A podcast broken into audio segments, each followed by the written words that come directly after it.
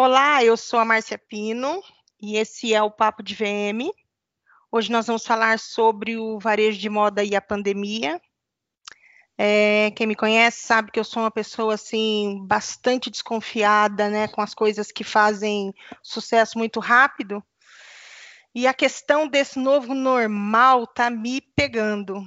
Então, me assombra um pouco, porque ele traz um, um, peso, né, que todos precisamos nos reinventar, que o mercado precisa se reinventar, que a moda precisa se reinventar.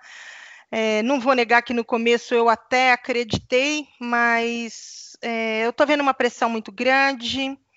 É, e eu acho, e eu já estou vendo comércio aberto e alguns, e algum, em algumas cidades já está funcionando, e desculpa de decepcionar, Brasil. Tô vendo nada de novo normal. Eu, vendo, eu, tenho, eu, eu tenho visto, inclusive, o velho mundo aí bem firme, bem forte.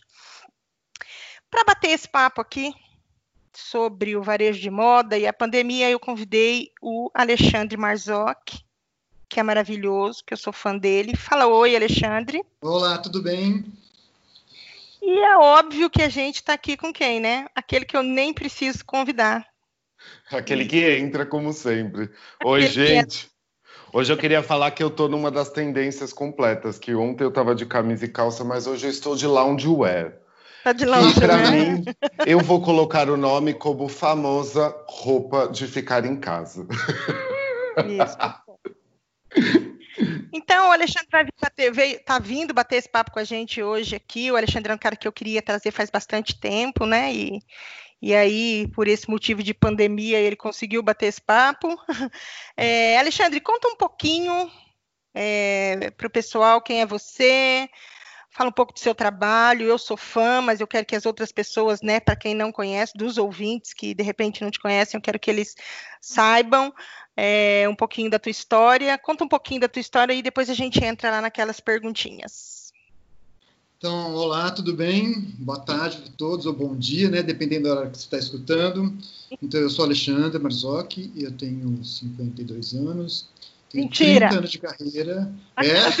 aquela que já interrompe. Oi? É, Botox Mentira. faz milagre. Vai, Alexandre, perdão.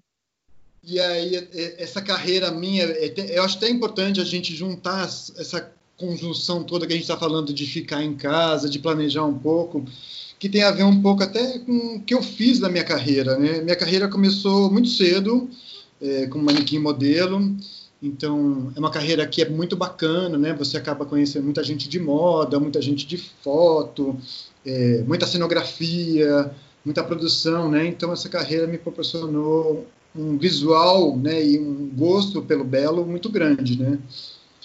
E manequim modelo, todo mundo sabe que é uma carreira super curta, ela não, ainda mais para homem no Brasil, ela é super difícil, a não ser que você vá para fora do país e fique 24 horas por dia na academia, né? Não era meu plano, ter uma cabeça Sim. de ervilha e ter um corpo lindo, né? Hum. Eu queria era muito mais para minha vida. então essa carreira de moda para mim foi bacana porque eu conheci Alice Comparato, que na época ela era dona de acessórios modernos. Acessórios modernos, para quem não lembra, é uma confecção de bijuterias, de acessórios, que ficou super famosa na época, porque a Acessórios Modernos lançava coisas diferentes. A Alice me contratou para fazer um período sabático, ela ficou um ano fora e eu fiquei no lugar dela fazendo estilo. E eu já estava fazendo faculdade de moda nessa época. É, inclusive, no meu currículo, no meu LinkedIn, por exemplo, não aparece que eu fiz moda, porque eu acho muito engraçado, vocês vão entender mais para frente na minha explicação, que às vezes, quando você tem muita informação, atrapalha o seu trabalho. Então, é, é melhor você ser menos para continuar trabalhando no mercado nacional normalmente. Sim. Bom, a Alice ficou um ano fora, eu, fi, eu assumi o lugar dela, e foi muito legal porque teve um concurso para Globo, é, de novos talentos. Eu era completamente cru, novo no mercado de moda, e eu participei desse concurso e ganhei dois é, figurinos para tomar conta, que era a parte de acessórios, com a Helena Gastal, que era o Dete Reutemann, e a Lilia Cabral, que fazia uma perua super louca, assim, divertida. E eu peguei esses dois personagens. Então eu fazia todos os acessórios da Lília Cabral na novela Vale Tudo e todos os acessórios da Lília Cabral na novela Vale Tudo. Da Odete e da Lília. É, é. Da Odete e da Lília. Imagina, Sim, quem matou Odete Reutemann, né, gente? É um marco. Que né? maravilhoso. Uhum. Nossa, é. quem matou eu não sei, mas quem colocava os acessórios agora eu tô sabendo. quem, quer dizer, quem matou assim, eu não lembro mais. E o mais engraçado dessa época, assim, como é, era um concurso, eu fiz um estudo, desenho à mão, sabe? Eu peguei umas peças que eu tinha no, no estoque lá e comecei a fazer umas peças e mandei para a Globo e foi aprovado, gente, uma loucura. Você imagina que um broche do, do, do Reutemann vendia 500 peças por dia. É nível Brasil, a nível mundo, né? Porque todo mundo queria ter o, o tal do broche da Odete Reutemann. Então tem até um pouco a ver com o que a gente está vivendo hoje. Essa história da imagem ainda é muito importante, né? A Sim. gente precisa ter o cuidado 100% com a imagem, não tem jeito. Seja via loja, seja via Instagram, seja via Skype, qualquer forma, ainda mais que a gente que trabalha com estética, com a beleza, né? Independente do segmento que a gente faz, inclusive, hum? tem que estar impecável, né? E aí, desse caminho aí de moda, é, a Alice também foi muito legal na minha vida, porque ela, ela é arquiteta. E ela me impressionou quando eu acabei de fazer moda, eu fui fazer arquitetura. Então, eu fiz FAAP Moda e Belas Artes Arquitetura. E muito legal de arquitetura e de, desse varejo todo, porque quando eu penso, por exemplo, num tema de vitrine que eu vou produzir, eu consigo enxergar a roupa, a época e a arquitetura daquela época. Uhum. Então eu consigo casar os dois universos num lugar só. Isso fica uma delícia, né? Porque Sim. a gente consegue vivenciar e visualizar aquele espaço como um todo. Então, por um lado é muito bom, por outro lado é muito ruim, porque eu vou assistir, por exemplo, um filme no cinema um exemplo bem clássico foi o filme que foi chama A Vila. Estou assistindo A Vila no cinema, de repente aparece um personagem lá no fundo, que era um filme que todo mundo estava cercado, eles pareciam que estava na época de século XV. Aí chega um personagem lá do fundo caminhando com um casaco de couro costurado à máquina. Eu, gente, como é que assim? O cara tá com um casaco de couro costurado à máquina num filme que nem existia é agora. né? É maluco você pensar tudo isso, né? Então o olho vai ficando muito clínico, né? vai ficando muito apurado. Aí da, desse trabalho de arquitetura que eu fui evoluindo, eu acabei pegando trabalhos na Santista, então eu trabalhei com a Ieda do Jeans, trabalhei com o pessoal de Casemira, com o pessoal de linhas. E no pessoal de linhas eu lembro que teve um lançamento muito engraçado que eles queriam que chamasse muita atenção, que era um, é, um fio que estava... A chamada era o seguinte, vai nascer um novo fio da Santista. Aí eu falei, gente, fiquei pensando, vai nascer um novo fio da Santista, como é que eu vou fazer isso? A primeira vitrine da primeira semana era uma vitrine é, inclinada, cheia de ovos de galinha pintado, colorido, assim, super bacana. E a semana seguinte eu quebrei alguns ovos, puxei fios de linhas para cima e soltei pintinhos coloridos na vitrine. Falar mais nada, né? Não, consegui visualizar tudo. Eu Parou o corredor do centro empresarial, foi muito engraçado. O pessoal, é, graças a Deus, aquele, aquela época não tinha Ibama para prender a gente, né? então foi muito maluco que você via o produto e aquele movimento da vitrine. Então era muito gostoso antigamente que a gente não tinha tanta restrição, né? Hoje em dia a gente tem tanta restrição, é, tem que agradar tanta gente diferente, né? tanto achismo, que é um é, pouco do é mal da nossa profissão. Não, mas eu acho que a parte boa era de que existia um limite de pessoas que via ou que ficava sabendo, né? Então não é igual a massa que um vai contando para o outro e, e aí tem um monte de gente para achar ruim, né? Eu, eu me incomodo também com esse excesso de visibilidade ou de informação, sei lá. É, o ruim um pouco da nossa profissão é isso, né? Todo mundo é achismo, né? Vem é, o diretor é. de uhum. compras, olha, eu achei que aquele azul não ficou bom, né? É. Que legal, A gente tem um né? pouco dessa sofrência aí dos é. achismos dos outros departamentos. Bom, daí dessa carreira de, de modelo manequim, de acabar a faculdade de arquitetura, e eu achei que era muito pouco ainda para a minha carreira, eu queria evoluir um pouco mais, eu queria abrir né, horizontes. Eu acabei me inscrevendo num curso em Nova York de design de imobiliário, então sou formado por um de design de Nova York de imobiliário especificamente.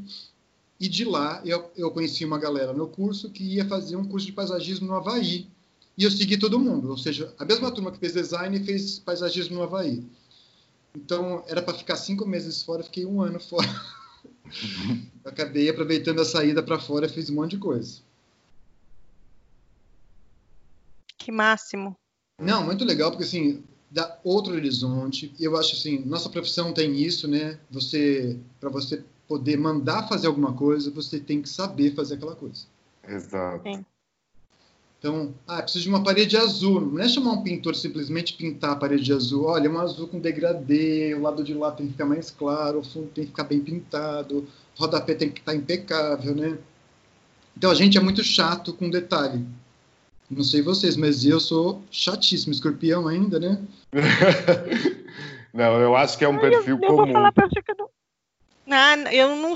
Quer dizer, então, acho mas... que tem detalhe que me pega e tem detalhe que não me pega, entendeu? Então, mas daí é porque a, a senhora está começando a cair no mundo da cenografia agora, né? Mas se você pegar quando a gente fala de coordenação de arara, você vai ser impecavelmente chata. Não, eu coordenação de arara eu, eu sou a louca. Agora, então... É, Agora, assim, em relação a detalhe, assim, tipo, detalhe a mim, ah, escorreu ali, escorreu ali, peraí, deixa eu ver que eu posso fazer, sabe assim, eu sou aquela que vou dar um blefe em cima para não, não, dar trabalho. eu, sou, eu sou essa, entendeu? É. Mas tem detalhe que me pega, tem detalhe que parece assim que eu tô olhando, só tô vendo ele, do defeito, e tem detalhe que passa batido, que eu falo, não, isso não vai. Mas vai, vai que o Alexandre é o louco do detalhe. Vai, Alexandre. Aí, bom, aí todos esses detalhes, enfim, o que, que eu fiz? Eu, acabei indo trabalhar com o João Apolinário, da Polishop, quem conhece Shark Tank, conhece a figura. Uhum. É, Polishop tinha um problema muito sério, que é uma coisa que a gente está acontecendo hoje, só que invertido. A Polishop era muito conhecida pela internet e pelo canal de televisão, né? Uhum. Só que as pessoas gostam de manipular produto. Como que eu vou comprar uma air fryer, é, um ferro de passar roupa, se eu não pegar nesse produto? Então, o projeto da Polishop comigo era criar uma equipe de implantação de rede, é, onde em quatro anos eu tinha que abrir 100 lojas. Faça uma conta de cabeça aí. Eu? Ou seja, todo mês eu tinha que inaugurar quatro, cinco lojas. Você, daí, daí você não fez nada nesse ano, você só fez Polishop. É, quatro anos só fiz Polishop. Por quatro anos. Eu lembro anos. de um Natal, dezembro, que eu vim para casa, dia 23 de manhã. É, inaugurei uma loja em Salvador dia 23 de manhã. Peguei o avião, passei o Natal em casa de dezembro. Dia 26, inaugurei outra loja em Recife. Nossa Senhora. É a vida do VM, gente. Uhum. Todo mundo acha que VM é chique, que parece modelo internacional. Mentira. É. A gente, a gente defende essa causa aqui, mas é, não, é, não é todo mundo bastante. que acredita, não é todo mundo é. que acredita. É que é. Eu acho que tem gente que, que acha chique, cara, inaugurar uma loja de manhã, passar o Natal e inaugurar outra no outro dia, entendeu? Não. Tem gente que acha que é puro glamour, mas a gente Sem sabe contar que, que peguei sarna em Salvador. Oi? Nossa! É, porque você fica em obra. Você anda com um monte de sujeira, entulho, enquanto está montando loja, tem pintor atrás de você, né? Gesseiro. E conta, Alexandre, o projeto da. Você fez o projeto da loja e, e a implantação da loja, o, o, o projeto arquitetônico e o, e o de VM ou, ou só o de VM?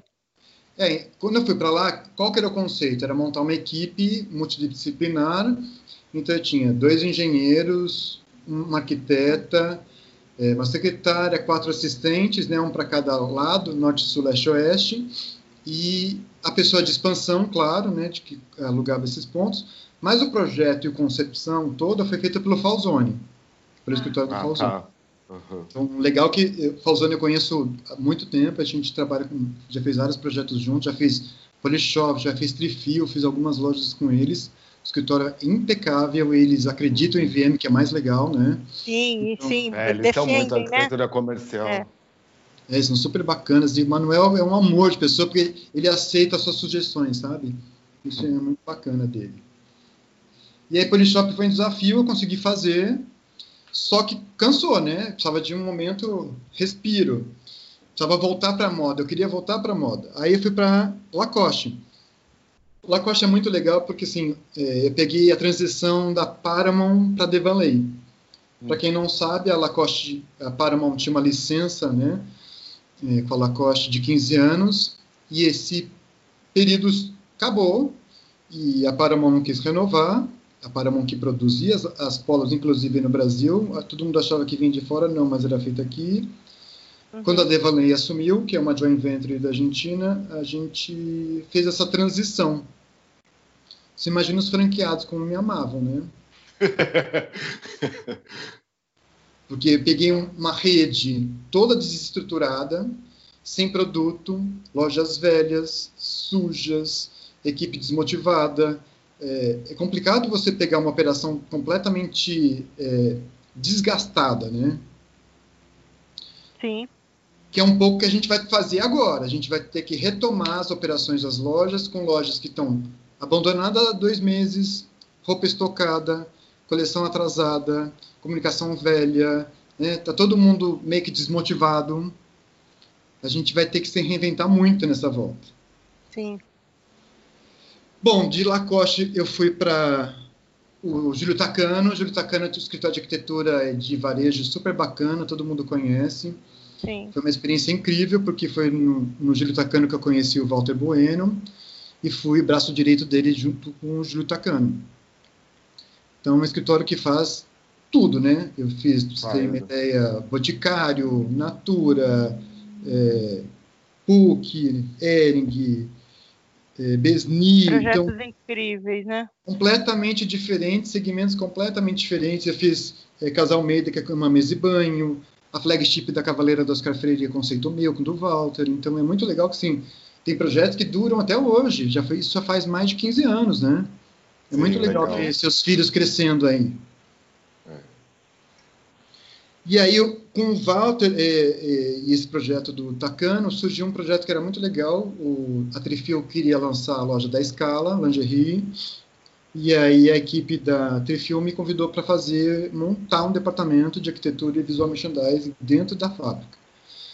Então foi bem bacana que a gente pegou esse projeto desde o zero, né, que surgiu do Tacano, e aí eu continuei dando esse trabalho lá dentro da Trifil, e aí tudo que era comunicação visual é, e visual merchandising tinha que passar pelo meu departamento, então era muito legal que a gente trabalhava muito junto, marketing e comercial. Tanto que uhum. a loja da Scala ganhei prêmio pela ABF como melhor design de visual merchandising de 2012. Que é um prêmio super disputado, assim, né? Super bacana. Aí de, é. de, de escala trifil, eu fui para o Torra Torra. Então, grandes formatos. Ai, amo. Redes gigantes. A equipe é uma delícia, eles são super bacanas. Foi um convite do Walter, inclusive, para fazer o conceito da loja nova. Eles queriam fazer um novo conceito, fazer o rollout disso tudo, né? As lojas precisavam se modernizar, eles queriam correr um pouco atrás do que é hoje Riachuelo, Marisa, né? É, sair um uhum. pouco desse mercado tão pop e dar uma, uma levantada na, na marca. E o projeto foi feito, ficou super bacana, ele está sendo desenvolvido, né? Está tá rolando o rollout. Mas no fim eu estava lá e recebi um convite para ir para a Ralph Lauren. Ralph Lauren foi incrível porque assim, Ralph Lauren veio para o Brasil, uma flagship no Cidade Jardim, é uma marca de luxo. Todos nós adoramos marca de luxo, né? Era o sonho de consumo de qualquer VM. Não, tem que trabalhar numa marca de luxo pelo menos uma vez na vida, né? E é muito engraçado que a experiência foi incrível. Confesso que, assim, o salário não era ruim, mas, como todo mercado de luxo, é uma desilusão total, né, gente? Porque todo mundo acha que é red carpet o dia inteiro. E não é. e não é, ótimo. Não, é muito legal que assim, Lacoste, Ralph Lauren, só para vocês terem uma ideia, assim, a loja veio para o Brasil. Aí foi feito um time de 20 pessoas para ajudar na implantação da loja de brasileiros. 20 pessoas. Da Ralph Lauren vieram 30 pessoas. Veio três light design, o diretor de marketing, o diretor dos objetos, o diretor de cenografia, um, três caras só para pendurar quadro na parede. Tinham 180 Nossa. quadros dentro da loja. pensa o tamanho da loja, 750 metros quadrados. Essa loja ficou muito incrível. Ficou demais. Ficou. Mas ela me dava, me dava, um trabalho absurdo, viu? Porque eu comecei Ninguém a loja. O processo. É, porque a loja começou, na verdade, com dois gerentes, um time de 10 pessoas de venda. É, o staff era muito grande, né? Eu tinha um assistente o tempo todo.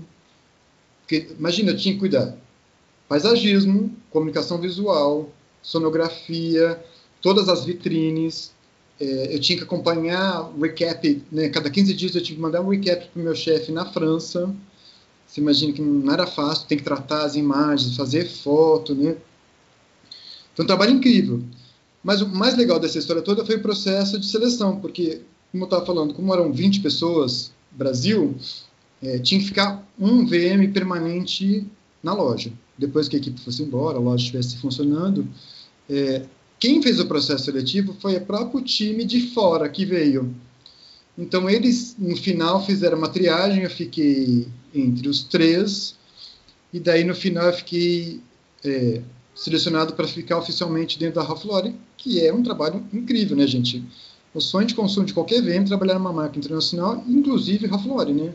Que cuida do Sim. visual merchandising assim, com todos os detalhes. Para vocês terem uma ideia da importância, no escopo do contrato para a marca vir para o Brasil, tinha uma cláusula que dizia exatamente isso. Obrigatória contratação de visual merchandising sênior full time. Tinha que ter um full time na loja o tempo todo. Então vocês viram que assim, a experiência é gigante, né? Quantos anos? Eu vou desde assim, desde torra-torra ao mercado de luxo, desde trifio a... Hoje, por exemplo, eu faço bate de latte, eu faço Viena, eu faço lanchonete da cidade. Então, meu visual merchandising hoje não é só é, moda, ele também tá, envolve outros segmentos, que é muito legal. E você, tá, você tem o escritório próprio hoje? Sim, eu tenho um escritório próprio que eu desenvolvo meus clientes, às vezes sozinho e às vezes agora eu tenho eu tenho uma parceira que é super bacana, que todo mundo conhece também, que admira muito, que é a Marcia Prado. Cara, eu sou apaixonada nela. Nossa, vocês, se vocês conhecerem pessoalmente, então vocês vão amar mais ainda, porque ela é Então, é eu até criativa.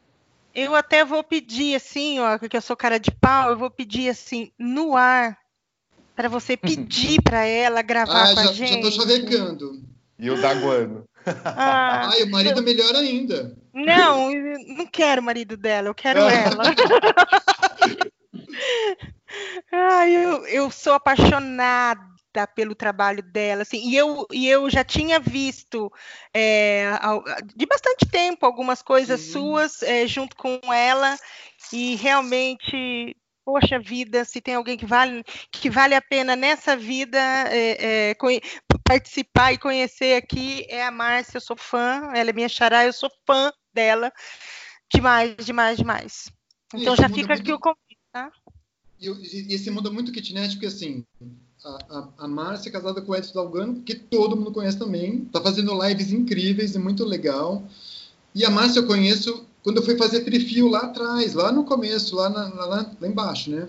E ela que me ajudou muito, me deu um monte de motivação, ela que me deu um monte de dica, né? E no fim a gente acabou se curtindo tanto que a gente trabalha junto da, desde então. E, então, Márcia, é, Walter, Edson, é, a própria é, Cristina, tem um monte de gente que, que é do meio, né? Pessoal da FAO, se conhecem, porque na verdade eles são amigos dessa temporada, né? O Walter foi a primeira pessoa no Brasil a se falar em VM, né? Quando ele começou. A CIA começou a fazer VM no Brasil, era ele, a Silvia Demetresco, a mulher do Falzoni. Então eram poucas pessoas, né? E todos Quem eles que é a mulher do Falzoni? A mulher do Falzoni. Ai, como é que ela chama, gente? Me esqueci o nome, mas eu, eu vou lembrar, eu falo para vocês incrível. Ela, ela, que começou a fazer é, CIA depois que o Walter saiu, pra você ter uma ideia. Nossa, que legal. Ele é muito bacana, é muito bacana. E a Silvia também, que é super conhecida. A gente brinca o seguinte, que a Silvia de Medeiros é a avó, a Márcia é a tia e eu sou o sobrinho, sabe? é uma escadinha de, de VMs pela sequência aí. É uma avó bem moderna. Não, Márcia, gente, vocês vão pirar. Eu, depois, se ela deixar, eu vou, eu vou postar um vídeo que a, a gente gravou dentro de Lauren. é, que ela explica um pouco o conceito da loja dentro da loja, vocês vão ficar malucos depois. Ah, adoro, adoro, adoro. É, Alexandre, você, você olhando e analisando hoje, o, o hoje, né? Não vamos falar de pós-pandemia, porque a gente nem sabe quando ela, é o que vai acontecer e quando vai acontecer, né? É, você acredita que alguma coisa mudou, né? Ou você acredita que alguma coisa vai mudar é, realmente é, até o final dessa pandemia em relação ao varejo? Olha, acredito que vai mudar muito. É, assim, uma coisa que aprendi nessa vida que a gente tem, né, maluca, de muito horário, da gente vir à noite, a gente acaba tendo muito amigo e muito contato, né? E as pessoas, é, por exemplo, de todos os gêneros que eu percebi, como o próprio Aran falou, hoje eu estou de bermuda e casual, né, day em casa, é, eu estou vendo um movimento muito forte assim das mulheres se rebelarem um pouco, que eu achei muito bacana, que é tipo, ah, agora dane-se, vou deixar meu cabelo branco. Ah, agora dane-se, vou deixar, sabe, é, de fazer depilação. Eu estou sentindo assim, existe um relaxamento um pouco com a estética feminina. E isso eu acho que vai virar moda. Você acha? Eu tô achando. Isso é uma das é, tendências acho... bem fortes que eu tô sentindo, que assim, as pessoas vão desencanar um pouco dessa estética de Essa blogueira fashionista, sabe? Hum, hum, também já aí desencanando assim... do salto, né? Exatamente. É, então, eu, acho, eu também acredito. Acho uma boa, uma boa causa. Eu, eu acho que, que durante esses dias, né, por exemplo, eu, eu ainda estou trancada, mas a minha cidade já está aberta, já está funcionando. Eu não saí ainda. Eu não saí de casa. Para não falar que eu não saí, eu fui a três quadras buscar um, um, um produto para pôr na, na, na, piscina, porque meu marido está doente. Então, uhum. precisava pôr e eu que fui buscar, mas assim, três quadras, fui a pé. Então, fui no mercadinho, assim, na esquina, então, mas não saí, eu não fui ainda é, no centro da cidade, eu não fui na loja, eu não fui em lugar nenhum ainda, até também porque sou grupo de risco, eu não posso sair, tenho que, uhum. tenho que esperar para me sentir mais segura ainda, saber se realmente vou poder voltar, né? Mas eu, eu, eu acho que nesse tempo em que a gente ficou guardado, eu algumas pessoas ainda estão guardadas, mas outras já estão saindo, né? Outras nem se guardaram, inclusive. É, eu, eu também observo que algumas pessoas é, podem ter perdido, ou não perdido, mas é, até se encontrado, né? Na verdade, de é, pensar assim, poxa, eu preciso fazer escova no meu cabelo todo dia. Então, assim, eu estou vendo uma leva de mulheres assumindo os cachos, assumindo o branco, realmente. Então, assim, em relação à beleza, eu vou concordar com você. Talvez possa ter um, um, uma forma, um, essa forma realmente de uma forma nova de agir, né? É, eu, eu, vejo, por exemplo, eu tenho amigas que já comentaram isso comigo, né? Que elas estão em casa, não conseguem cortar o cabelo, começaram a fazer uso de tiara, tic-tac, essas coisas todas. E eu tenho a sorte de morar num prédio que minha mãe mora no mesmo prédio. Então ela mora uns andares para cima e minha mãe, gente, ela tem 84 anos, é uma senhora, né? Então é muito engraçado que ela fala assim: olha, semana que vem você sobe e tinge meu cabelo, que eu não vou ficar. Eu falei, mãe, pra que, que você vai tingir o cabelo? Você tá em casa, não vai ver ninguém. Ah, mas eu quero ficar bonita em casa. então você vê que, assim, as pessoas mais antigas, elas têm essa, essa preocupação com a estética, né? E eu vejo que as gerações mais novas, os milênios principalmente, estão mais preocupados com os acessórios, com o que chama atenção, do que com a própria pessoa, sabia? É. Verdade. Que é muito e, em relação ao é, e em relação ao varejo, você acha que, que, que vai mudar? Que, que vai mudar alguma coisa? Você acha que o que o que o porque assim a gente até eu já até fiz essa pergunta aqui porque foi, é uma pergunta que eu recebo muito é, de VMs falando sobre o mercado, de, de que as lojas estão demitindo, de que de que estão que, que, os primeiros do corte é a equipe de VM. Você concorda com isso? É, tem dois momentos, né? Eu acho assim, esse, todo mundo está passando a mesma situação, infelizmente, né? A gente vai ter que se reaprender, a gente como VM e, e o varejo como, como um todo, É, eu acredito, sim, as marcas que tiveram pé no chão e conseguiram segurar, né? Que mercado de moda, gente, vocês sabem melhor que eu, é um mercado efêmero, né? A pessoa compra hoje, amanhã ela não quer mais aquele produto, ela quer de novo fazer compra. É, acho que os outros segmentos conseguem se manter um pouco melhor. A comida está se virando, né? É. É, é. Veja aqui em São Paulo a gente vê que alguns é, comércios estão abrindo meia porta escondido que não deveriam, né? É. Mas moda especificamente, eu acho que vai sofrer muito, né? Eu, eu dei uma circulada pelos jardins, já vi muita loja tapumada porque fechou de vez, muita marca que já fechou de vez, e muita loja tapumou de medo de ser assaltada. Para se, pro... uhum. é, se proteger, né? Para se proteger. Então, assim, eu acho que a nossa volta, é, os vendedores, a gente tem que passar por um treinamento daqueles, assim, com carinho, sabe?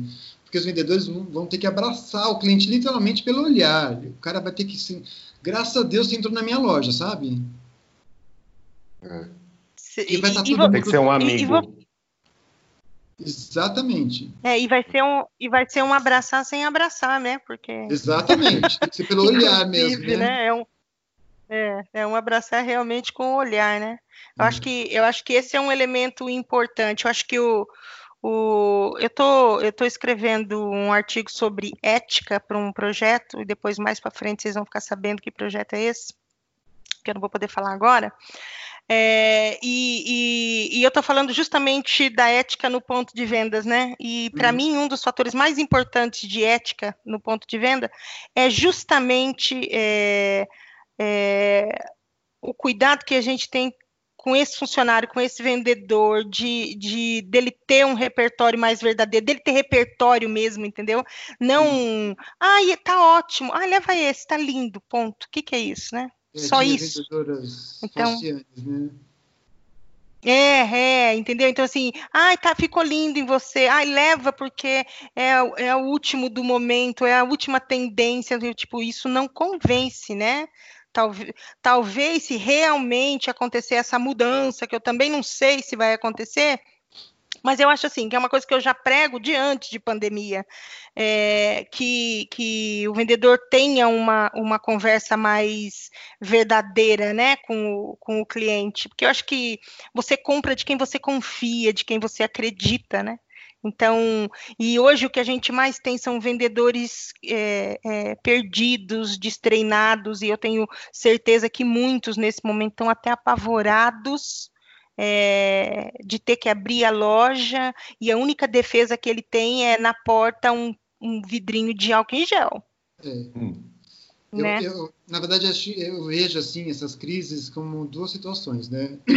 Eu acho assim, quem está em casa hoje, que trabalha com venda, é, e tem uma internet, né, tem fácil acesso para gravar, para assistir aulas. Eu, por exemplo, eu, todo dia eu tenho uma aula para assistir. Ou é Faber Castell de desenho, ou é sobre como postar foto melhor no Instagram. É, quem aproveitou esses 60 dias, vai aproveitar mais, sei lá, 30 dias pela frente, é, está em casa, sem fazer nada, só comendo, gente, não faz isso, né? Aproveite esse tempo, estuda é, visitem sites, pesquisem coisas, é, conheçam produtos, entenda tecnologia têxtil, entenda, entenda, como atender melhor seu cliente, né? Eu, por ter uma vivência muito grande em, dois mercados tão distintos, né, do Torra Torra para o Ralph Lauren, é, é, uma distância tão longa e eu percebia como as pessoas eram atendidas no Torra Torra e como eram atendidas no, no Ralph Lauren. Então é muito legal assim, é, você vê a diferença né, do cuidado, do carinho, né? É, a gente vai ver que sim, as lojas que vão reabrir vão abrir vazias. Metade da equipe foi mandada embora, uhum. infelizmente. Sim, sim, sim, é verdade. É, você, na, na, sua opinião, depois eu quero a do Ará também, quais ações é, fariam mais sentido na, na, abertura das lojas? É, deixa eu falar, é, São Paulo vai abrir dia 1 de junho? Olha, eu acabei de ver uma, uma, informação aqui que vai ter lockdown programado de 1 a 15. Mas aparentemente é fake news. Eu já recebi alguma coisa falando que é fake é. news. Veremos. É tudo uma Tomara. incógnita para gente em São Paulo.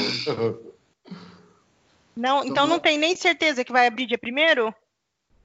Eu acho uma incógnita. É, muito cedo para a gente falar isso. Viu? Não, é porque eu estava vendo agora há pouco umas mensa uma, uma chamadinha e eu vi São Paulo abre dia 1 de junho. Falei, nossa, mas estamos no, parece que no auge do negócio e agora vai abrir, né? É maluco. Bom, aqui nós estamos abertos há duas semanas antes do Dia das Mães já. Hum, aqui, aqui nós já estamos abertos. É, aqui nós estamos abertos há bastante tempo. É, inclusive teve um. é, a- os bares é que abriram agora por último, as academias aqui também já abriram, Nossa, já as igrejas, mas as igrejas não. Já, já abriu a academia, é, mas só pode para aulas individuais, né? Por exemplo, é, jiu-jitsu, boxe, muay thai, essas coisas, não pode porque é de contato, né? É contato. Musculação. Mas eu- é, musculação pode, só os que não são de contato. Então, musculação pode. E abrir um bar, é, domingo tinha mais de 200 pessoas dentro do bar. É, rolou altos vídeos de eles tirando sarro naquele meme do caixão. É, Ai, todo mundo sem gente. máscara, funcionário sem máscara. Aí a prefeitura chegou e multou o bar em 75 mil reais. E, e colocou de novo o, o toque de recolher, entendeu? Por quê? Porque a moçada não tá nem aí, tá no bar. É. Então, e o bar foi, e os bares e os restaurantes foi o, o último, a última coisa que, na verdade, ainda falta abrir as escolas, né? Os cursos, essas coisas, é, salão de beleza, essas coisas, já abriu tudo. Academia e bar é que abriu agora há, dez, há uma semana. Maluquice, né, gente? E na primeira abertura, ó, tinha 200 pessoas, o cara não tirou mesa, ele não, ele não fez nada, era funcionário dele sem máscara, era cliente sem máscara, todo mundo, quem que vai num bar e ficar de máscara, entende? Então, assim, é muita coisa que acho que não estão preparados. E aí, por não estar preparado, eu também sei que tem um monte de loja que não está preparada, porque, assim, é, eu acho muito pouco você falar para mim que eu estou protegida para entrar na sua loja, quando você me oferece só álcool em gel, gente. É. Eu, eu andei Então, para você, quais são as ações? É, eu Hum. andei pesquisando alguns produtos bacanas que estão sendo lançados. Além do álcool gel, claro que você não precisa pôr a mão, tem um totem, agora que você pisa e você pega o álcool gel. Sim. Os próprios tapetes de entrada, o Guatemi já está testando isso agora aqui em São Paulo. É um tapete que você vai poder passar três etapas. Um primeiro saniza, os outros dois dão um uma enxugada para você também não escorregar no corredor, entendeu? Mas vai ser um produto bem quase aguado, assim, quase um álcool gel no tapete para poder esterilizar o sapato, para você entrar no shopping. Uhum. Hum. Mas É, e na uns- loja? O que, que você pensa? Ah, eu Ah. vi uma, ma- uma matéria de um, de um site, de uma loja, do, do- uma matéria de um site português falando que lá as roupas vão entrar em quarentena por 48 horas. As roupas provadas. Quem que vai saber? Ai, é, quem que vai querer? Não dá pra ter certeza. E a Se coragem? fosse visível, né? Pois é. É. é. Uma coisa que eu acredito muito Então, que assim, vai então- bombar é a tal da vitrine e os provadores virtuais. Vai ser super bacana aqui instalar, vai ser super divertido ver pessoas experimentando roupa no corredor, entendeu? Como assim? Não entendi. Porque agora existe um provador virtual que você contrata, você põe a sua coleção inteira. Hum. Normalmente a gente instalava dentro do provador isso. Uhum. Agora você Ah, pode sim. instalar no corredor, por exemplo, você pega uma não Renner ter e que no entrar. do corredor da Renner. A pessoa experimenta a roupa no corredor, Uhum. sem tirar a roupa. Ah, entendi, entendi. Tá. Tá, entendi o que, que você está falando. Então é E- legal e que as você- pessoas não precisam mani- manipular o produto para ver se gostam ou não. É. Você acha que basta? Não, né? Porque a experiência que eu tive, que eu contei para vocês, Polishop só surgiu as lojas porque a TV não dava conta de tirar essa sensação de manipular o produto. É, é, o toque, né? É, O duro é isso. Nós somos movidos, pegar. né, pelo de pegar. Eu- é bem isso. Então, talvez não, não seja, né, um, um que seja paliativo, mas a gente sabe que tem as pessoas que que, que vão provar, né? Então, assim, é, é bem complicado mesmo. E Ará, você quer falar alguma coisa sobre? Não, sobre escutando bastante, não. Eu acho que eu tô o mesmo pensamento. A gente já discutiu bastante dessas coisas. O, o que assim, o que me chama a atenção é, é sempre não ter ainda normas e regras, né, do que fazer. Por exemplo, eu estava conversando essa semana com o dono lá do, o Diego, já participou com a gente do vitrinismo, ele explicando como está em Portugal, né? E em Portugal, por exemplo, é, tem todas as normas e padrões a serem feitas via governo, com uma fiscalização pesada, e passou a ter um adesivo na, no estabelecimento na entrada para poder é, demonstrar que aquela loja, que aquele estabelecimento está fazendo todo o necessário para ver se ajuda na falta de aflição. Mas a gente vai entrar numa fase que tem aflição, né? Sim, vai ter jeito. É.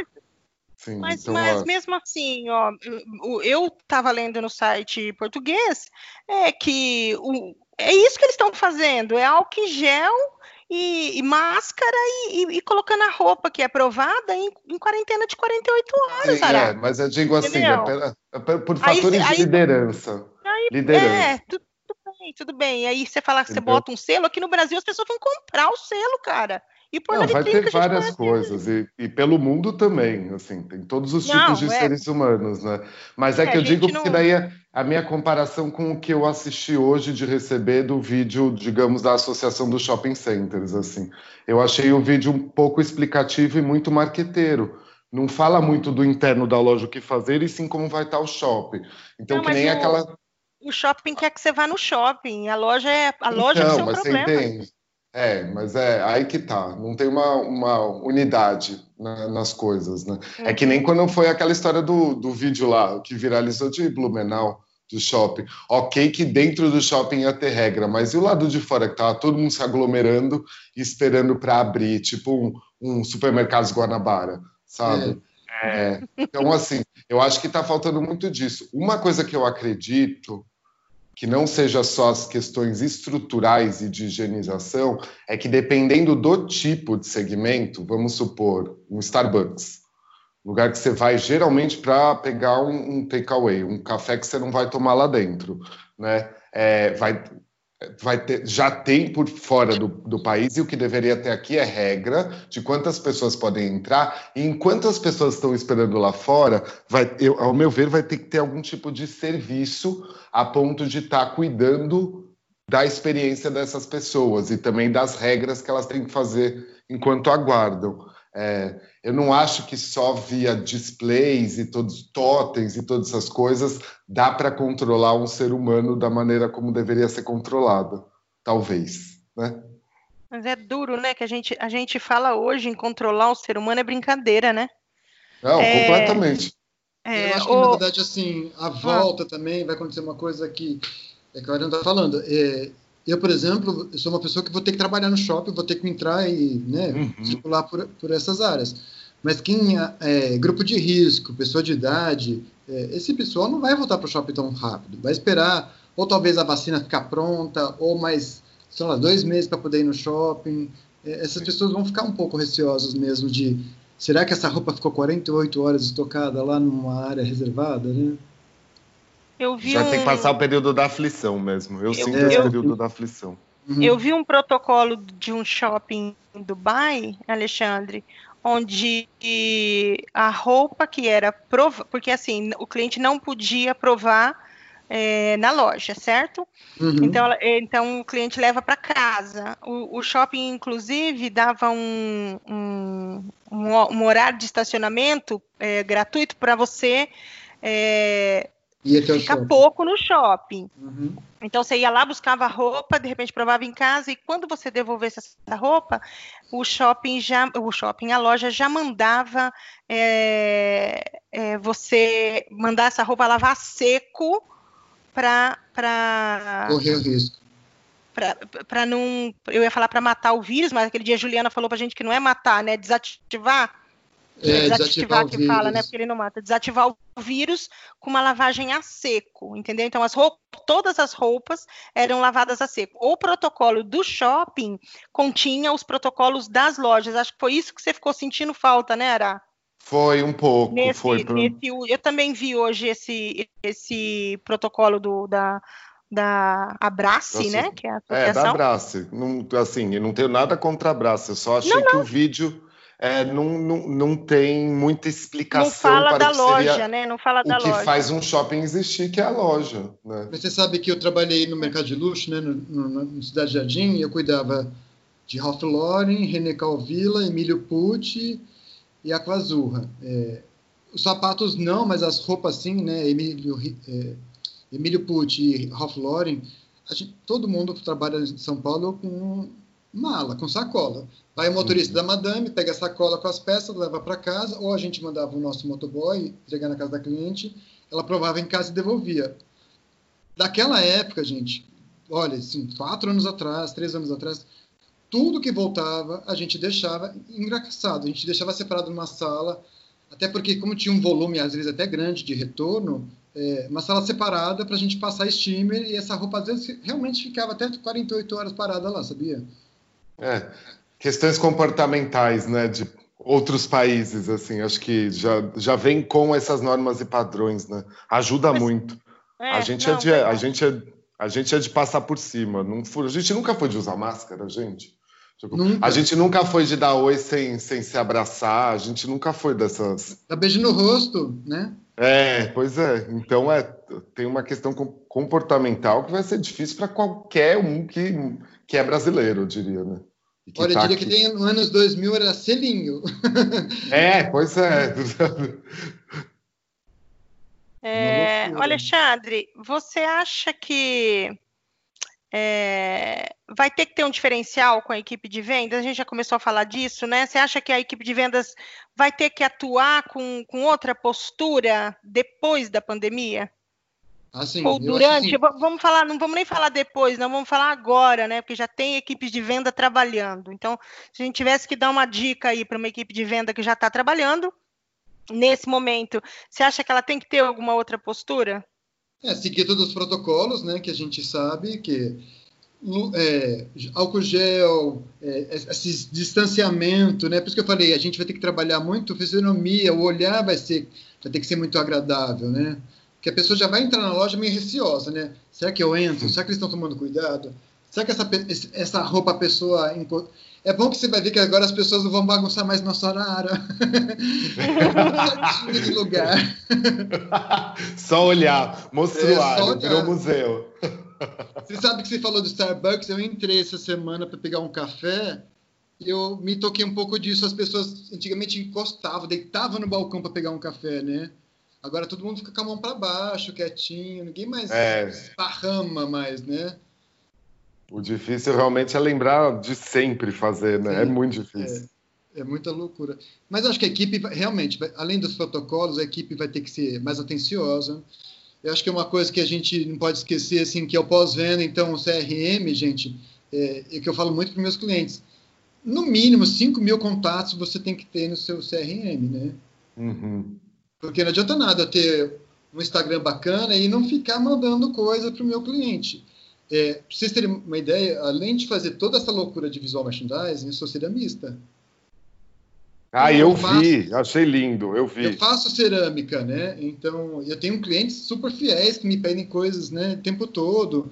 É, eu faço feira, faço evento, faço o Mercado Mundo Mix. É, então, vocês imaginam que esse meu lado também, eu vou ter que trabalhar muito mais, né? Porque é um produto que vai para casa da pessoa. Uhum. Então, eu tive que adotar maneiras diferentes de enviar produto para o meu cliente, por exemplo. É. Então, eu tinha uma sacola super bacana que tinha feito para esse produto. Eu tive que estacionar ela lá e comprar um monte de sacola reciclada. Né? Hum. Tudo que pode ser jogado no lixo politicamente correto. Até porque minha cliente sabe que eu uso argila reciclada e tenho maior preocupação com o meio ambiente, né? Isso é bem neura comigo sobre isso. Então, é, eu também tive que me reeducar a fazer uma embalagem bacana, com baixo custo, claro, né? Uhum. Mas que chegasse na casa da cliente inteira, né? Legal que você falou de CRM, porque é outra coisa que a gente vem defendendo, né, Má?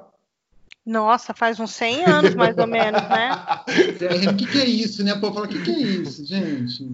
Que parece assim, que as pessoas não, não, não lembram mais, né? Assim, não, mas é eu, eu, vou, eu, vou, eu vou contar uma história aqui para vocês. Acredita que um.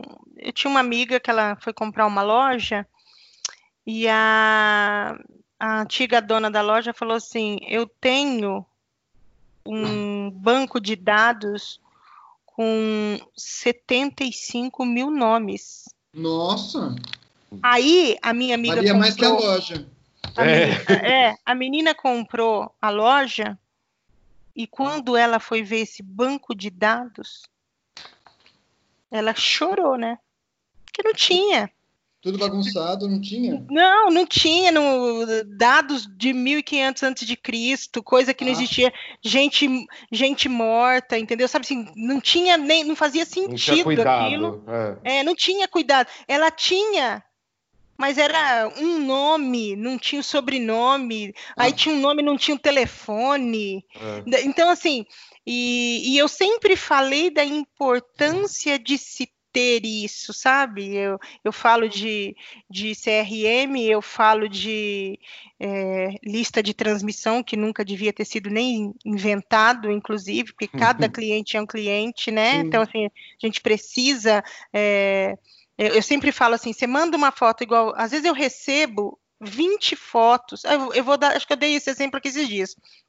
Um dia eu fui numa camisaria, eh, entrei numa camisaria, eu queria ver um mocassim para dar de presente no dia dos namorados pro meu marido. Eh, não tinha o mocassim, o menino falou: Olha, eu acho que eu recebo, nananã, meu nome é Tiago. Posso te mandar mensagem quando eu receber? Pode. Aí o Tiago pegou, anotou meu telefone. E aí ele mandava mensagem: Oi, Márcia, olha, o mocassim não chegou, mas eu recebi isso, isso, isso, Ai, isso, isso. gente, pelo amor Posso de Deus. Nossa. Posso te mandar a foto, Márcia? Poxa, mas ele falava: Oi, Márcia, é o Tiago. Eu posso te mandar? Nananana. Pode mandar, Tiago, deixa eu ver. Mandava. Sempre ele. faz- Por mais de. Eu não voltei lá para comprar, o mocassim não chegou. A, a, a camisaria é uma camisaria meio jovem, então não, não serve no meu marido, meu marido meio rústico, né? Então não serve na, na camisaria. Meu marido fala assim que ele, né? Como, como que eu uso isso aí? É muito apertado para mim. Então não dava, mas o sapato meu marido gostava. E aí, até que em janeiro eu recebi uma mensagem. Que daí o que, que aconteceu? Eu acho que o Thiago saiu da camisaria, mas o meu contato ficou no telefone. O Ah, Thiago sabia que eu era a Márcia, mas a outra pessoa que pegou o telefone não. Aí essa pessoa começou a me mandar foto sem pedir, sem perguntar, sem nada. Simplesmente ela carregava meu telefone de foto. O que, que eu fiz? Bloqueei. Porque daí não é falando comigo, você entende? O Thiago falava É. comigo. É o geral. Ele é um É spam, o copia né? e cola. É. É, É. esse não, é lista de transmissão, manda sem foto. Aí, aí você imagina, o meu, eu recebo uma foto aqui, a modelo magra, linda, usando um vestido, eu falo, poxa, eu quero esse vestido. Aí você vai lá na loja, a menina mandou pra mim, tô achando que ela tá falando comigo, né? Aí você vai lá Só na um loja e fala, eu quero, ai, eu só tenho M. Ah, mas você mandou essa foto pra mim. Você não sabe meu tamanho? Você entende a decepção? Então, assim, é isso que eu falo da gente ser verdadeiro, né? É falar com a pessoa de verdade, Sim. entendeu? Eu, eu Então, acho, acho eu que- acredito muito que nessa volta vai acontecer isso. As pessoas é, perderam um pouco, assim, não sei vocês, mas eu senti esse meu ritmo teve que reduzir, de qualquer jeito, Sim, teve que reduzir. é, né? é. As pessoas vão estar mais devagar, mas eu achei fantástico essa redução, porque assim, eu acordo de manhã em São Paulo, eu consigo enxergar o céu azul. Não é mais cinza, é azul. Eu vi vídeos de golfinhos em Veneza. É uma loucura, né? A gente É. reduziu tudo. A poluição reduziu, a velocidade reduziu. E o consumo vai reduzir também. Então, eu acredito que o volume de pessoas que vão para o shopping vão reduzir também. é. E o shopping vai fazer o quê, meu Deus do céu? Se reinventar. Como a gente. É isso que eles têm que fazer. Se nós, como, como profissionais que trabalhamos por conta própria, a gente está se reinventando, o shopping, que é um shopping, Se bem É, que quando A- já- a Gap reabriu, a Gap falar, reabriu, tinha fila na porta, né? sim, é verdade. Então, Ai. é muito difícil a Aonde? gente falar Na hoje Gap. o que vai acontecer no futuro, né? Ah, não, mas eu vi, eu vi Zara, eu vi um monte de lugar com, com fila. E, e aí eu falo para vocês, eu, não, eu não, não sei vocês, mas é, quando mostra no jornal é, o comércio de rua lá no Pará, onde está todo mundo morrendo, gente, tem loucura. milhão de gente na feira, Eu, sabe? Como eu se já não não era fã. É daquela assim, ó, como se não houvesse amanhã e pode não haver o amanhã, inclusive, para vai ele. mesmo. É. Eu, Então, como assim- consumidor, eu, como consumidor, sempre fui como consumidor, e não agora. Sempre fui a pessoa que só entra na fila para o essencial. Então já não era de fila para qualquer coisa no pré-Covid, eu não vou ser no pós-Covid, menos ainda. Mas, mas, sabe uma coisa que foi muito engraçado que aconteceu com todo mundo, eu, vocês, né? A gente foi em casa, não tinha que fazer. O que a gente foi fazer? Arrumar os armários. Foi. Eu tenho roupa para cinco gerações. Não precisa para mais eu... nada. Eu, eu, nunca, eu nunca fui a louca da roupa, assim, eu, eu sou, sempre eu defendo. É. eu, eu defendo assim duas calça jeans, entendeu? Não sou pessoa que tenho. Eu, eu tenho essa consciência tanto com roupa quanto com sapato. É, sapato que eu dei uma perdida aí, comprei uns três tênis. Mas porque. Há pouco tempo. É, há pouco tempo, porque eu falava, eu trabalho com VM, eu, eu, sempre trabalhei de sapatilha e eu, eu tive um problema na sola do pé, na coluna, nos braços, estava a ponto de jogar fora. É o comportamento, tá mudando, tá vendo? É, e aí ó. eu. E aí meu marido falava, vai, compra tênis, compra... como que eu vou. Tra... Olha a roupa que eu, tra... que eu uso para trabalhar, como é que eu vou usar um tênis aqui? Não sei o quê. E aí um dia eu, eu conheci a Fever e me apaixonei pelos tênis. Pronto. é, mas assim, mas, mas assim, eu gostei especificamente desses, entendeu? E aí agora, agora quando fui para para Euroshop, eu econômica com uma mala de mão, é, fui, levei uma bota e usei a bota por quatro dias seguidos. O, o, osso do meu pé, do dedo, assim, tava, parecia quebrar. Comprei um tênis e comprei um tênis lá, então agora eu tenho três tênis de usar, oh. fora, né? Mas não, foi, não comprei um, comprei um tênis, um tênis na, na Primark, coisa mais rica do mundo, e uhum. paguei 10 euros, gente. Não, e, e, essa loucura também que vai ser a virada né, na volta, porque assim, o dólar lá em cima, a gente com roupa de coleção de verão na loja. Sim. É. O inverno não foi entregue. Ah, mas o produto se... em si, nossa, é, dá, eu, eu me desespero. não sabem se vão liquidar o inverno, se não vão nem mandar é. o inverno para as lojas. Isso é uma coisa real, porque a gente está com muito foco no próprio cliente, que acho que precisa ser mesmo, no ser humano, porque a gente é também ser humano e está passando por isso. Mas quando eu paro para pensar, igual o Alexandre está falando aí, do produto, nossa, me dá uma dor, assim, mas uma dor. Sim de pensar nessa volta com aquilo, assim, com aquele produto, com o valor, com o que não saiu.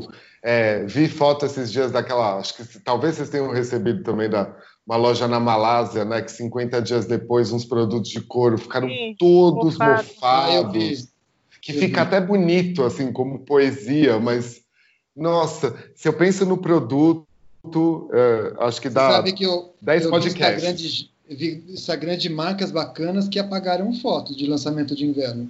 Ai, é, certeza. Nossa, isso eu tenho muita dó, porque a gente foca para vender para um ser humano, mas a gente mexe no produto, né? Ele faz parte uhum. do nosso dia a dia. Tem então, todo é. um backstage nisso, né? Tem estilista, tem, tem, tem. E daí, assim, para o Torra Torra, para Ralph Lauren, dá tudo na mesma, né? Sim, é tudo é material. É. Foi tecido produzido, tecido tinto, né? É. Esse me dá. Só de você falar essa frase já me voltou de novo todo aquele. Sabe aquela subida da montanha russa, assim? Aquela coisa que dá no estômago? É isso. Agora você né? imagina que a gente vai ter que planejar nosso futuro trabalho com o resto do resto do resto. É, mas assim, talento para trabalhar com o resto do resto do resto a gente tem. Temos, Opa! exato. Isso é legal. Isso é legal. É, isso é, é isso que eu acho legal. E aí, você é. sabe o que, que eu acho mais legal ainda? É, é que, porque, por exemplo, assim, tá? Então vamos dizer que o Alexandre esteja Tá, eu vou dar um, eu não vou falar do Alexandre, que pode ficar mal. Então imagina que eu tô, que eu estava trabalhando aqui para uma loja e eu tenho e eu tenho e eu conheço toda a coleção e eu conheço toda a apresentação dessa coleção porque eu já estou com ela a, a, a, o semestre inteiro, vamos dizer assim. Uhum. Então o interessante agora seria assim trocar os VMs de lugar.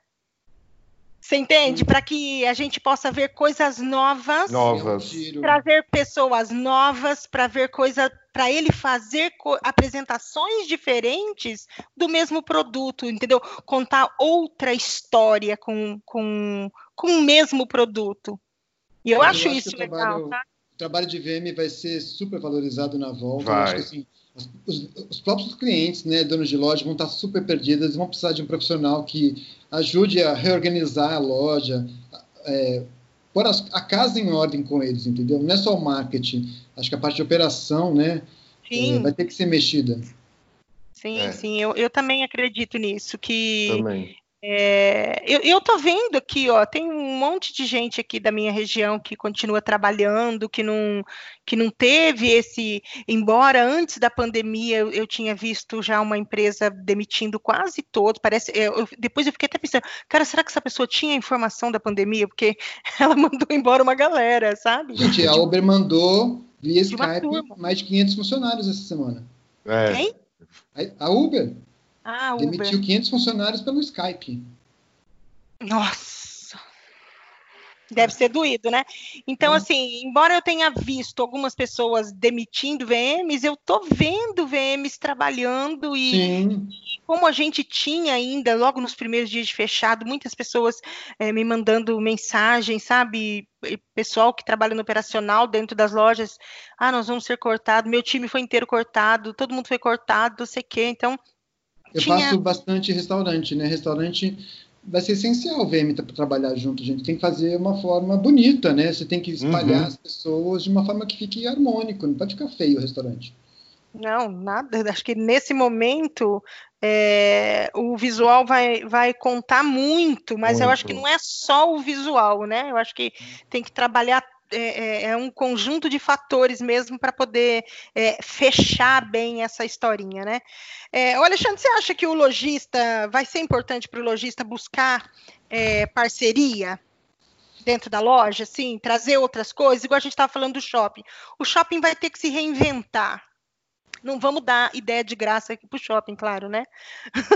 Porque senão assim, o que você acha que o shopping podia fazer, né? Ele, você acha que ele pode trabalhar com essa coisa de parceria também? Você acha que tem como acontecer alguma coisa, ou dentro da loja, ou no shopping, que, que seja esse movimento de parceria?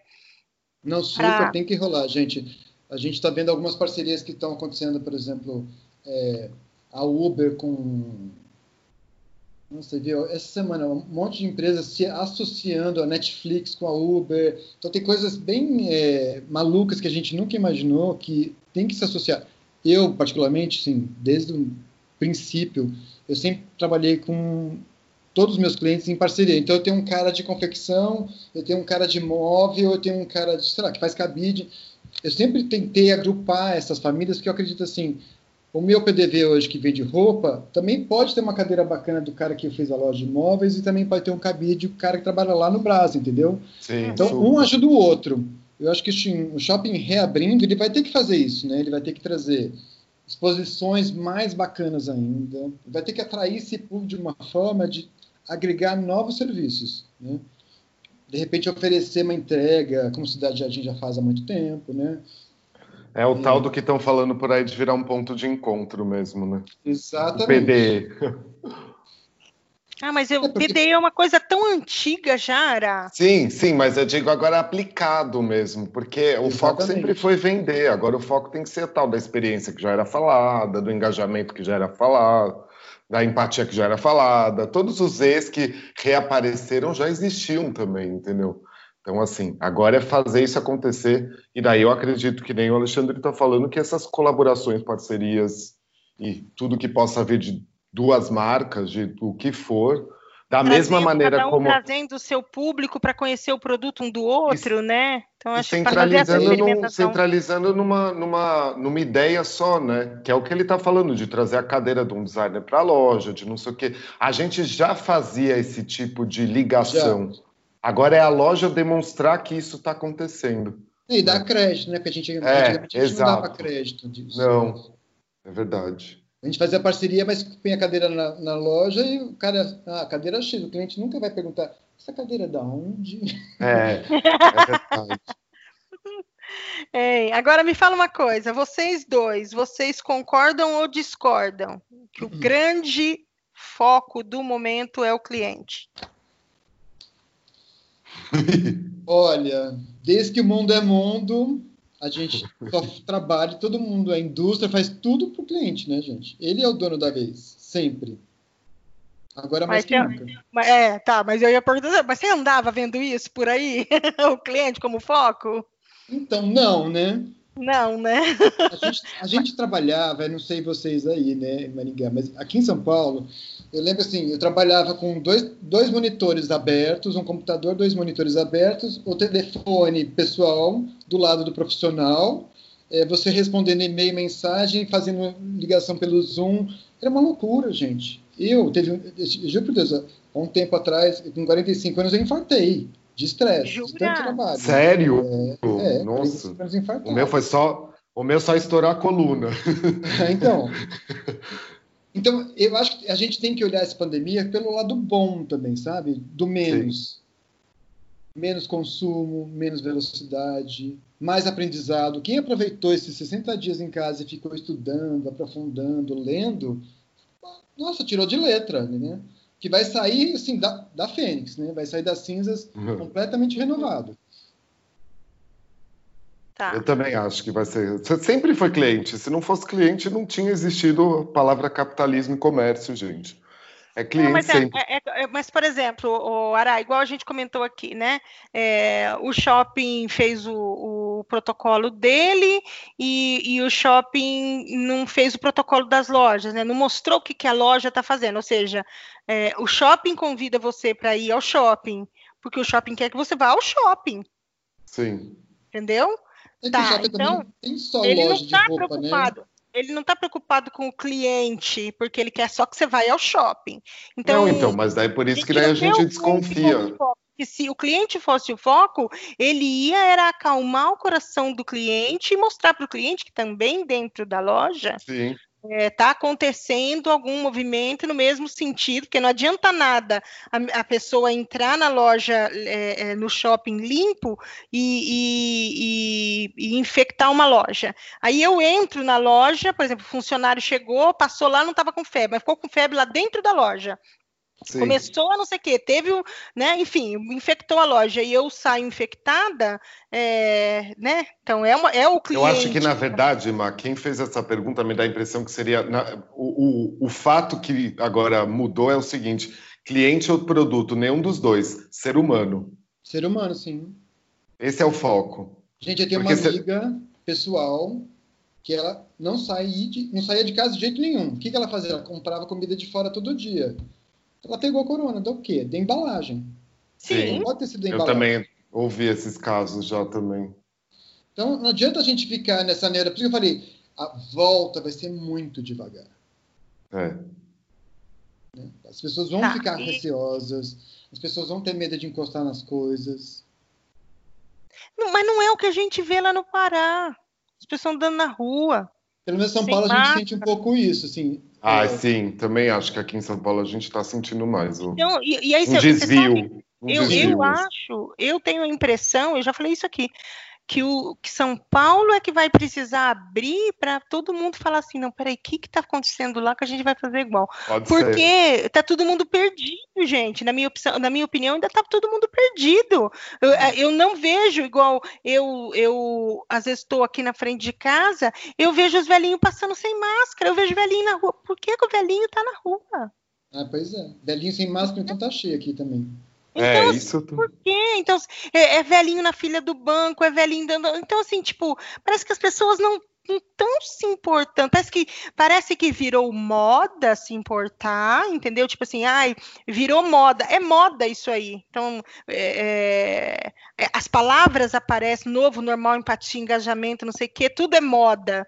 E uhum. aí o uhum. velhinho tá lá tranquilão e fala: Isso aí é moda, gente. Não vou. Tô, vou ficar aqui sem máscara, o jovem vai ali no bar, entendeu? Então, sabe assim, essas coisas? Eu não estou vendo esse cuidado, esse medo. A impressão que eu tenho é que as pessoas estão nem aí. Estão só é, rezando depende, viu?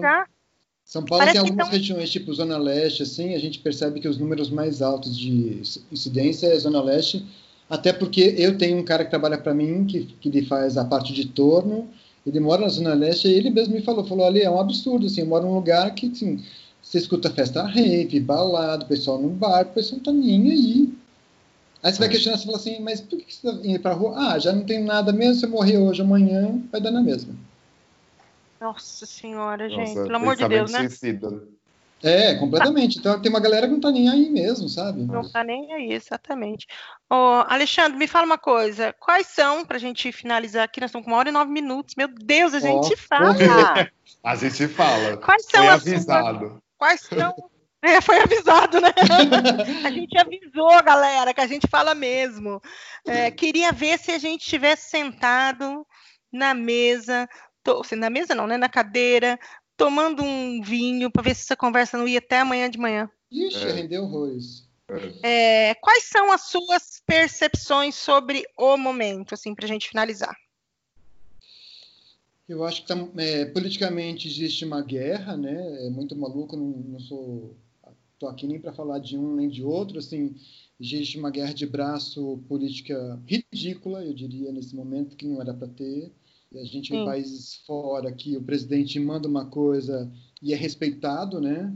Nessa coisa de uhum. vila que está acontecendo aqui. É, isso é um ponto que eu acho que tinha que ter sido acabado faz tempo já. É, uma pessoa manda uhum. e o resto das vaquinhas de presépio obedecem. Né? Para sair um pouco dessa bagunça toda que a gente vive hoje politicamente. E eu acho também que, é, como eu falei antes, é, a gente vai ainda sofrer um período. Eu acho que essa entrevista vai passar lá pelo dia 16, né? Isso. É, a gente, se Deus quiser, a gente vai, já vai ter saído dessa loucura toda, mas eu acredito que a gente ainda vai ficar trancado em casa um bom tempo. Eu também. Você acha mesmo, gente? Eu acho. Eu acho. Eu acho, inclusive, não querendo panicar ninguém, mas que é bem capaz, que precisa prever uma segunda onda disso daí também. Que é a hora que reabre e reaparece e volta todo mundo para casa. Que tem Tomara países que, não, que já né? países que já se planejaram com essa questão de ter uma segunda onda, né? Sim. A gente vê exemplo de Milão, né? Milão foi isso, né? Eles não quiseram, é. não quiseram, quiseram, começou a morrer milhões de pessoas no mesmo dia, fecharam. É. Tá. Ará, você tem alguma percepção? Eu? Ai, acho que a gente já. Assim, é bom ouvir o convidado principal, né? Assim, a percepção dele, porque a gente já. É, são, eu tenho, todo mundo conhece já, né? Então, são tantas, né, assim, do que a gente já falou aqui sobre o que, que pode acontecer. Eu, eu, eu tô defendendo que precisa reabrir para saber, para tirar dados. Precisa reabrir para para tirar dados de, de, verdade, assim, porque as mudanças para mim já estão acontecendo, só que depende do período que a gente está, e saber das mudanças de fato é com que possa vir de invenções pela frente e, e tudo mais. Na verdade, assim, pra... é uma, uma, nova atitude, né, das, das pessoas clientes, das pessoas que atendem esses clientes, né? É. Então, eu ainda estou um pouco na espera, assim, dessa porque a percepção do momento, se eu fosse resumir uma palavra que eu já usei nesse episódio aqui, é aflição. Assim, acho que ainda é um comportamentalmente, eu quero saber o quanto aflito, aflito vão ficar as pessoas, né? Assim, aqui em São Paulo, principalmente, que tá tão a minha, a minha, a minha percepção daqui, onde o mercado, onde o comércio já está aberto há um mês, é nada mudou. É. Nada mudou. Mas os casos são muitos casos? Gente... Hã? Tem muito, muito, caso aí?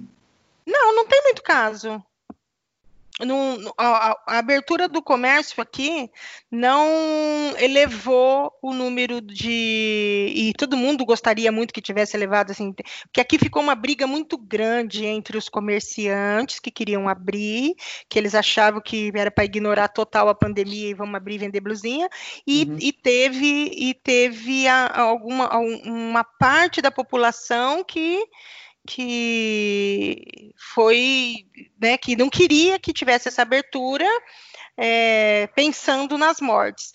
Mas o, o fato da cidade, do comércio ter aberto aqui, não elevou o número de casos. O que elevou o número de casos a semana passada, é, de 8 para 27, numa tacada só, foi um surto que deu, ela surto, que pecado, né? Um surto dentro do hospital psiquiátrico, aqui uma paciente que veio de fora estava é, com Covid. E aí uma equipe de 100 pessoas está tá, guardada e um e um e o hospital, né, tá todo em quarentena e, e, teve 27 casos confirmados e aí me parece que uma pessoa foi visitar uma pessoa no hospital, já saiu do hospital e já foi para outro lugar e já levou o vírus, entendeu? Então assim, aqui aqui tá bem então foi só esse o único salto, mas não foi pelo fato do comércio, entendeu? Talvez com os mas... fatos dos bares, do não sei o quê, agora talvez comece um pouco mais, mas o prefeito já botou toque de recolher para que as pessoas não passem a madrugada no bar, entendeu? Eu acho que é por isso essa percepção ela fica um pouco mais difícil porque a gente está num país muito polarizado, né? Sim, assim, do, do que defende. Então é diferente de, de novo, trazendo, eu falei muito com o Diego lá do Vitrinismo essa semana lá em Portugal, que ele veio com a palavra que, ah, esse domingo a gente foi na praia, daí tá reabrindo o restaurante, pode ir tantos por vez, pode ficar sentado na esplanada, e ele resumiu tudo que ele estava conversando comigo, ele usou a palavra que ele sentiu todo mundo mais sereno, que eu falei para ele, eu falei, nossa, eu não consigo perceber isso ainda. Não, não, tem uma mudança que é comunitária, né? Então isso não. dificulta você saber a percepção do varejo, que tem super a ver com comportamento, né? É, é. Se eu for varejo... analisar, pode falar, o Alexandre. A gente quer no varejo de velocidade, né? Porque a gente está naquele capitalismo, consumismo Sim, total, né? Então, é, mas a gente, eu, eu, olhando a minha percepção aqui, é que aqui e na minha região, onde eu consigo analisar aqui na, na, na minha região, aqui nada mudou. Aqui a única coisa que mudou é tem cliente, tem menos cliente na rua, tem uhum. menos gente comprando. Mas se você falar do comércio, o comércio mesmo, ele, ele é o mesmo antes da pandemia, entendeu? Ele é o mesmo comércio. Uhum. Então, ele não mudou, ele não mostrou mudança, entendeu? Não, não, não, mostrou nenhuma mudança que trouxesse, de repente, esse, esse, essa serenidade, né? Assim, nada. Então, aqui, vou dizer para você, continua a mesma coisa. Então, eu, eu, realmente é isso, é abrir outros mercados, abrir outros lugares para saber como é que daí se comporta num todo. A minha percepção aqui é que não houve mudança, que as pessoas continuam como se não houvesse amanhã realmente, entendeu? É hoje, a gente pensando só no hoje. É, antes que a gente bata duas horas de podcast, pelo amor de Deus, Alexandre, é, manda aquela dica que você ficou de, de passar para a galera aí do VM Indica. O que, que você indica? Ó, é, eu vou indicar um filme que é muito legal, gente, que eu vi esse filme há um tempo atrás. Quem não conseguir, depois me pede por e-mail, me entra lá no Instagram, no Alexandre Marzocchi, é, é, um filme incrível, que ele é um filme que foi feito com figurino do Jean-Paul Gaultier. Ai. E cada espaço desse filme, é ou seja, é um restaurante e tem vários espaços. Cada é, espaço tem uma cor e cada cena acontece de um efeito psicológico. O filme chama O Cozinheiro, o Ladrão, a Mulher e seu Amante. É maravilhoso. Aquela assim que eu vou marcar, ladrão, o cozinheiro. Cozinheiro, ladrão, a mulher e seu amante. É seu amante. Inclusive é, é com a, acho que tem a Helen Mirren. É, é, é incrível o filme. É um dramalhão, né? É. Mas para quem gosta de, de ver o efeito psicológico da cor, ele é Sim. é claro quanto a isso, né? Verdade. A própria Amélie Polan também, que é muito legal, que fala da cor e tem essa história do vermelho, do verde o tempo todo.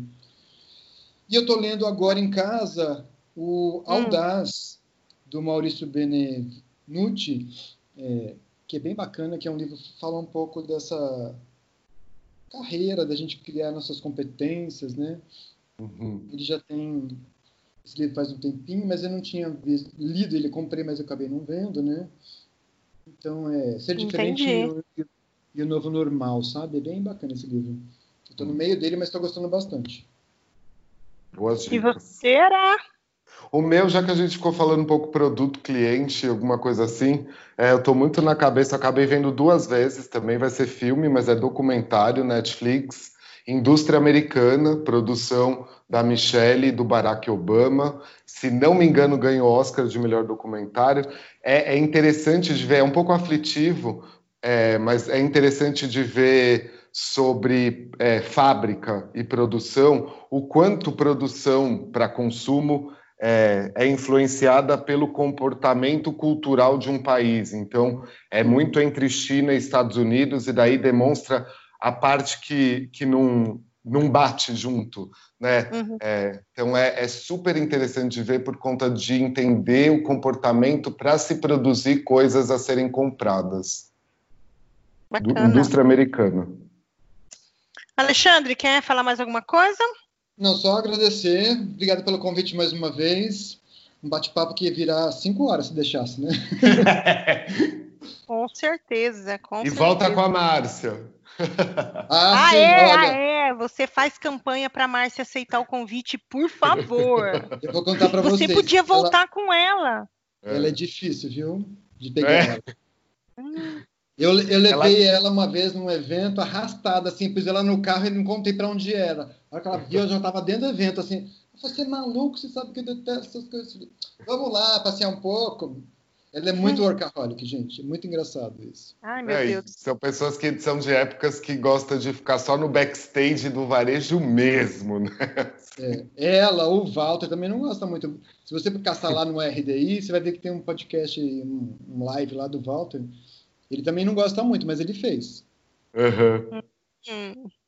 Vamos ver então. É, então, Alexandre, eu quero agradecer a sua presença, é, dizer que faz tempo que eu estou com vontade de convidar você para para que eu fiquei com vontade de convidar, né, você para participar do podcast, mas eu ficava assim, ai gente, será que eu vou ter a cara de pau de chamar ele? Assim? Imagina, de e boa. não sei o quê. E aí Aí eu peguei ele num, eu peguei ele numa postagem, sabe, Ara? Eu, eu ele fez uma postagem, eu fui lá e, e puxei a conversa e falei, bora chamar esse moço para participar com a gente. Dizer que você sabe que eu sou sua fã é, faz tempo, assim. Eu acho que já faz uns 10 anos assim que eu que eu sigo você e, e, e participo do, né, visualmente aí do seu trabalho.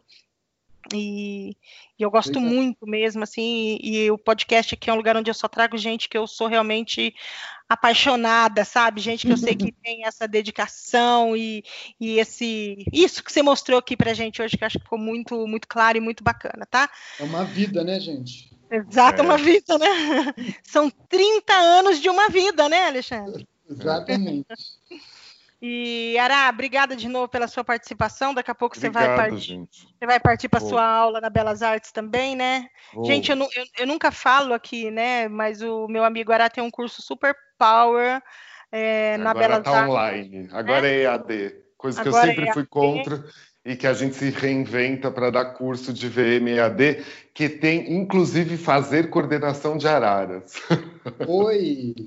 É, é então então, não esqueçam de, de acessar o nosso site lá, papodvm.com.br. Daqui, daqui 15 dias, não, né? Daqui quantas semanas esse podcast vai no ar? Três, né? Vai do dia 15, 15 é. de junho, é. 15 de junho ainda estão, tem três, tem três semanas para ele ir para o ar. E daí a gente vai estar tá lá contando mais histórias do Alexandre no blog, então papodvm.com.br, dá para escutar o podcast pelo site também. É, e, o, e, o, podcast está disponível em todas as plataformas. Então, gente, eu sou a Márcia Pino e esse foi o Papo de VM.